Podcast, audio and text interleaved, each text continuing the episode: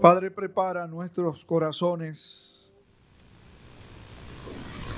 conviértelos por la fuerza de tu espíritu en un terreno fértil. Y haz que por el poder de tu palabra produzcan frutos para la gloria y la honra de tu nombre, a fin de que todos podamos decir que Cristo es el Señor. Amén y amén. John Wesley, que tiene la asignación para que busquen quién fue John Wesley, un hombre de Dios con una contribución en la historia de la iglesia única. Era un hombre preparado, entre otras cosas, distinguido por ser muy metódico en el ejercicio de su respuesta de fe al llamado del Señor. En cierta ocasión, John Wesley recibió una nota de una persona y la nota decía básicamente lo siguiente. Señor Wesley, Dios me ha dicho que le diga a usted que Él no necesita su preparación académica, que no necesita todos los libros que usted ha leído, y que Dios no necesita ni el hebreo ni el griego que usted ha estudiado. Y no firmó la nota, así que era un anónimo. Sí había una dirección a la que contestar.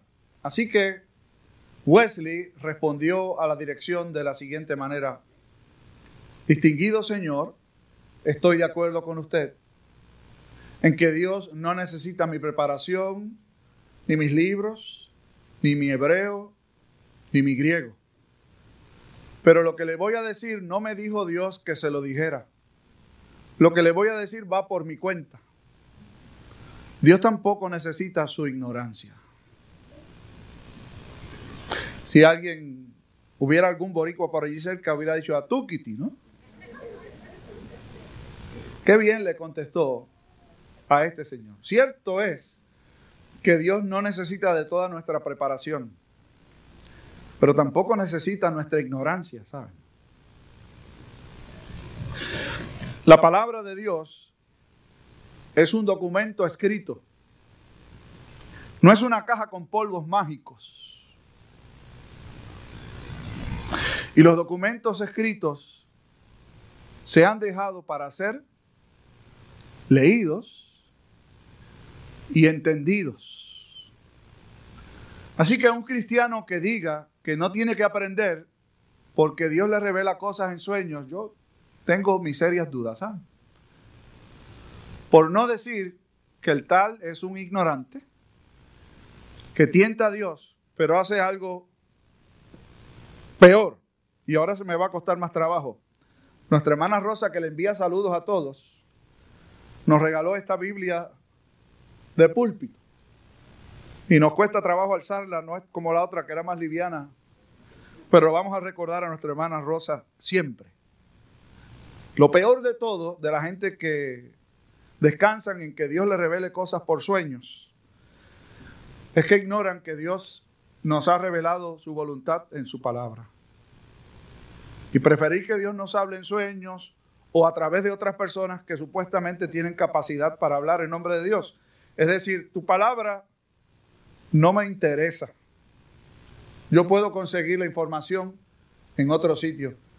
Y ese es un pecado serio, ¿saben? Dios ha invertido su poder en su palabra escrita. Yo creo que eso es bastante ignorado. Dios ha invertido el poder suyo en su palabra. Ella es poderosa, capaz de penetrar lo más íntimo de nuestro ser y transformarnos. Por lo tanto, todos tenemos que aprender.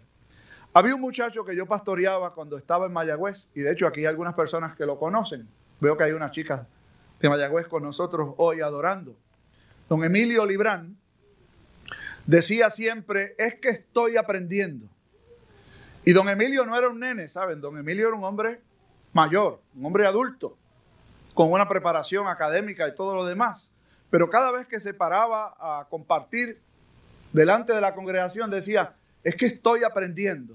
Don Emilio siempre estaba aprendiendo y yo quisiera que cada uno de nosotros acuñáramos eso, no como una frase para repetirla necesariamente, sino como una convicción del corazón. Usted y yo necesitamos aprender todos los días. El mayor de todos los ignorantes es, el que cree que ya aprendió todo y no tiene nada más que aprender. Así que hoy vamos a aprender. Los invito a ver qué nos tienen que enseñar los magos. Y si usted leyó el título del sermón fuera de contexto, va a decir, ah, oiga, el pastor, ahora sí que se, como dice el, el pastor Pérez, se le volaron los tornillos, ¿no? Va a hablar de los magos desde el púlpito. Y nosotros no creemos en magia. Bueno, estamos hablando del nombre propio. Aquellos que la tradición llama los tres santos reyes, el texto bíblico no nos dice ni que eran tres, ni que eran santos, ni que eran reyes. Y de hecho la cultura nuestra, que tiene cosas buenas, pero tiene otras que no, solo no son buenas, sino que son totalmente contrarias a lo que la escritura enseña. Hay gente que va a pasar la noche de hoy hasta la madrugada de mañana cantándole a los santos reyes. Mire, cántele a Jesús. A los santos reyes usted le puede cantar todo lo que quiera y no van a escuchar absolutamente nada. Primero porque no existen y si se, se quieren referir a los magos, los que son los de la Sagrada Escritura, no van a responder para nada. De hecho, no hay nadie fuera de Dios y Cristo a quien usted necesite pedirle. Porque hay un solo mediador entre Dios y los hombres y ese es Jesucristo el Señor. Ya empezamos a aprender, ¿no? Aunque yo me imagino que ustedes habían oído eso antes. ¿Qué tenemos que aprender de la experiencia de los magos? Bueno, vamos a ir mirando el texto. No podemos hacer justicia a todos, son 12 versículos con muchísimo contenido y uno podría ocuparse nada más que quizás de algún detalle un buen rato, pero hay algunas lecciones que creo que los magos nos tienen que enseñar, o Dios a través de los magos nos pueden enseñar. Y las vamos a ir mirando según veamos el texto escritural. ¿Qué es lo primero? Primero, ¿quiénes eran y cuál era su procedencia? Los magos en las Sagradas Escrituras tienen dos connotaciones distintas. Una es una connotación que tiene que ver con las artes de la magia. Esta no es la connotación que se utiliza en este pasaje escritural. Los magos, en este contexto, se refieren a una clase sacerdotal de, de alguna religión de Oriente, que utilizaba los astros para tratar de ver en ellos algún mensaje que Dios le enviaba, y no el Dios de los judíos. Así que los magos, como quiera que los veamos, no eran gente que hacían magia, pero su origen no era un origen que nosotros podemos aplaudir y decir, eso está bien. De hecho, hay algunas personas que creen que no importa qué religión sea, hay un solo Dios. Y no importa. Bueno, nosotros no somos de los que creemos así. Sin embargo, sí creemos que no importa en el lugar en donde usted esté profesando su fe, la misma no necesariamente es un obstáculo para que Dios se le revele. En otras palabras, cuando Dios quiere hacer algo con uno, va a utilizar los medios que quiera usar, o como diría el jíbaro nuestro, la pedrada que está para un perro, se la van a dar como quiera. Y ese es el caso de estos señores aquí, que no sabemos cuántos eran, no conocemos exactamente su lugar de procedencia, pero sí sabemos que aquello a lo cual dedicaban sus vidas no era algo que estuviera dentro del marco de lo que el pueblo de Dios entendía como correcto. Sin embargo, Dios utiliza justamente ese medio para traerlos a Cristo. Y aquí está el gran detalle, ¿saben? Dios no tiene límites para manifestarse, pero una vez lo hace, Dios cambia, transforma la orientación de aquellos a quienes quiere llamar no importa dónde estén y según el medio que Dios quiera utilizar. Es muy, pero que muy interesante. Solamente hay dos relatos en toda la Sagrada Escritura sobre el evento del nacimiento de Jesús. Uno está en el Evangelio según San Lucas y el otro en el Evangelio según San Mateo. En el Evangelio según San Lucas, quienes aparecen en el evento del nacimiento de Jesús o en el reconocimiento de Jesús y su nacimiento eran María y José y unos tristes y mal nombrados pastores, porque los pastores no tenían buen nombre en su tiempo, no eran, no una profesión digna y reconocida. Esa gente son la que en el texto de Lucas, y de hecho, en el evento de nacimiento de Jesús, fueron al pesebre. Nosotros, como somos tan buenos, hacemos sancocho, que de hecho el del viernes estaba riquísimo. Los que no fueron se lo perdieron. Pero los boricuas hacemos un sancocho de casi todo lo que podemos encontrar. Ahora en la cocina moderna se, se mezclan sabores y demás. Pero yo creo que las abuelas nuestras habían descubierto muchos de esos trucos desde mucho antes. Y es que ponemos en nuestro evento de nacimiento a María, a José, a un ángel que no fue al pesebre, a los pastores, a los magos, al camello, a la burra, al buey, a toda esa gente los metemos en, el, en el nacimiento y no es correcto, ¿saben? No es correcto solo porque no estaban allí todos, sino porque son dos historias distintas y lo que sucede en la narrativa de Mateo, que es la que tenemos delante de nosotros, sucedió un tiempo después, que no podemos precisar exactamente cuándo, pero uno puede decir categóricamente que no fue la noche del nacimiento de Jesús, ni siquiera una semana después, ni siquiera 40 días después. ¿Y por qué el pastor dice eso? si el texto no dice en ningún lugar cuándo fue. Bueno, uno puede intuir por lo que sucede allí, ellos llegaron con las manos llenas. Entre las cosas que llevaron, llevaron oro. 40 días después del nacimiento de Jesús, María y José fueron a presentar su ofrenda por el nacimiento y por la purificación de María. La ofrenda que presentaron fue la más exigua, o sea, lo más barato que podían comprar eran dos tórtolas.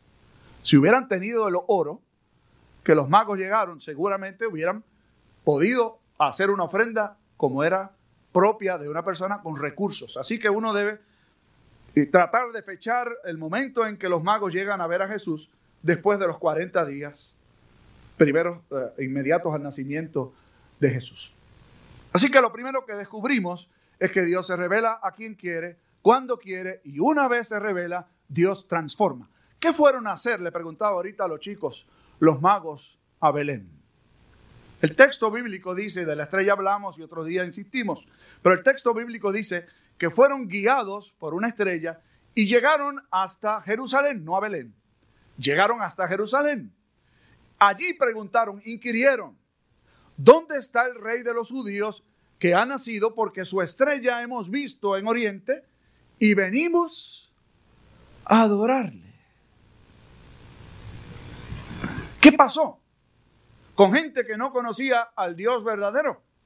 ¿Qué pasó con gente que servían en otras religiones, que han hecho un trabajo tan grande, venir desde tan distante, para ir y adorar al Señor? Vuelvo y digo, cuando Dios transforma una vida, la transforma. Y estos hombres vinieron a adorar a Dios. La escena pintada en Lucas es una escena de gente pobre, sencilla. La escena pintada en Lucas tiene reyes. Y no hablamos de estos tres, sino del rey Herodes, de escribas, de sacerdotes, de la casta mayor israelita y de unos magos, seguramente gente pudiente, porque no cualquiera podía emprender un viaje tan distante para ir y adorar y no llegar con las manos vacías. Ese es tema para otro día, otro sermón, algún día, ¿saben? Cuando uno llega a un sitio, no llega con las manos vacías. El cachete no debe ser distintivo de la vida de un cristiano, pero dije que ese es tema para otro día. Pues llegaron con las manos llenas. Llegaron a Jerusalén y, como diría el jíbaro nuestro, revolcaron el lugar, porque empezaron a inquirir, ¿dónde está el rey de los judíos que ha nacido? Porque su estrella hemos visto en Oriente y venimos a adorarle, dice Mateo que se turbó el rey Herodes y toda Jerusalén con él. ¿Por qué? Bueno, Herodes tenía sus razones. Herodes era un personaje, Herodes el Grande, que si bien es cierto hizo obras monumentales, como de hecho la restauración del, templo judío, hizo, realizó otras tareas ah, de arquitectura extraordinarias, fue un hombre extremadamente sanguinario y malintencionado. Muy celoso. Lea esa otra asignación, lea sobre Herodes. Mató a sus hijos, mató a su esposa, entre otras, porque tenía diez, ¿saben? Pero de Mariamma, que era, era la que uno, la que era supuestamente la oficial, también la mató. Así que Herodes tenía razones para turbarse, que hay otro rey distinto a mí. Así que Herodes, que aunque era malo, era, era listo, y no todos los listos son tontos, son muy astutos, mandó a llamar a los representantes de la religión judía, los principales sacerdotes, y los escribas para indagar de entre ellos dónde habría de nacer el rey de los judíos.